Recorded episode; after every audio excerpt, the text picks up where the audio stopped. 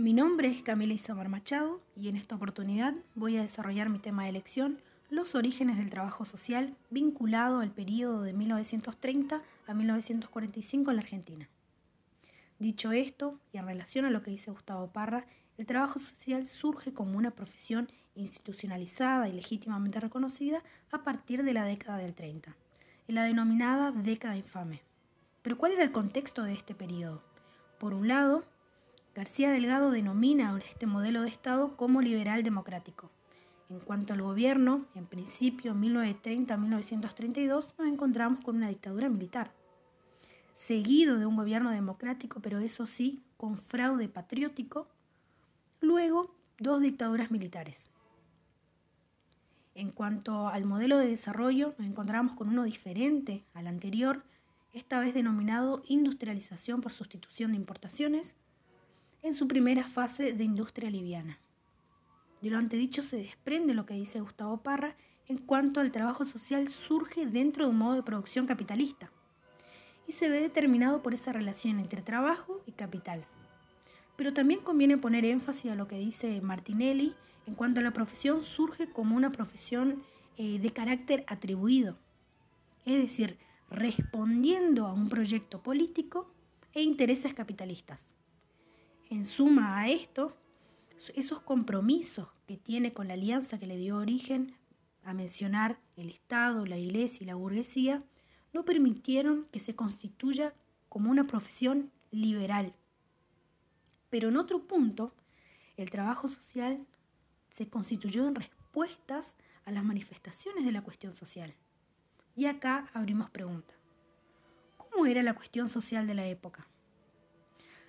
En un contexto internacional nos encontrábamos con la caída de la Bolsa de Nueva York, seguida de la Segunda Guerra Mundial en 1939, que trajo repercusiones negativas a la Argentina. Pero acá también teníamos nuestros propios problemas. El pacto Roca-Runciman, uno de los grandes descontentos económicos y sociales, por un lado, el fallo de productos manufacturados y la instalación de capital extranjero generaron, en parte, un aumento en el desempleo, reducción de salarios, déficit habitacional, hacinamiento y aumento de la pobreza. Entonces el trabajo social se constituyó como una alternativa de intervención a la misma. Pero no dejemos de subrayar que la intervención profesional del trabajo social en sus inicios adquiere legitimidad dentro de los sectores dominantes que demandan sus servicios, pero progresivamente adquirió una legitimidad casi exclusivamente del Estado.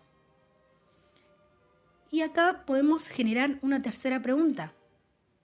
¿Cuál es la relación entre trabajo social, políticas sociales y el Estado? El Estado necesitaba un profesional de carácter ejecutor que llevara adelante estas políticas sociales ante la cuestión social. Como gran postulado aparece el trabajo social e instrumentaliza estas políticas sociales. Estas últimas adquieren un carácter compensatorio, dice Gustavo Parra, porque solo actúan como una forma de regulación entre la relación capital y trabajo. Y estas palabras que dice Gustavo Parra son muy reflexivas y nos marca una diferencia entre la intervención profesional que conocemos hoy y la que él menciona la intervención profesional no garantizaba un derecho, sino que se legitimaba como un acto de voluntad, dejando en la reflexión también lo que es lo que conocemos la definición de trabajo social hoy. Por añadidura es importante comprender que el trabajo social se convirtió en un profesional idóneo para llevar adelante objetivos y recursos pero que escapaban de su control.